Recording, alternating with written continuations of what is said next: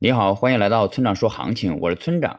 现在是北京时间五月六日的上午八点十一分，BTC 即时价格五七三二二 U。我们先来看今天的行情，BTC 最近的走势只能用两个字来形容，那就是纠结。前一天跌了下去，后一天又拉了回来，目前在六十日线附近震荡。总的来说，目前仍然处于四万七千点以来的反弹中，只有后市站稳了六万点，才会开启下一段涨势。另外，最近 BTC 市值占比迅速下降，预计近期就会出现一个低点，到时候资金会重新流向 BTC，我们拭目以待。总结一下，就是仍有上攻六万点的机会。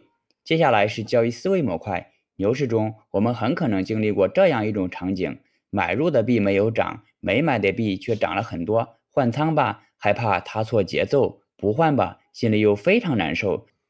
等实在忍不住了，终于换仓了，却发现真的踏错了节奏。于是你告诉自己，这只是小回调，回调之后还会涨。等了一段时间后，却发现它一直没涨，反而是自被自己换掉的币开始涨了。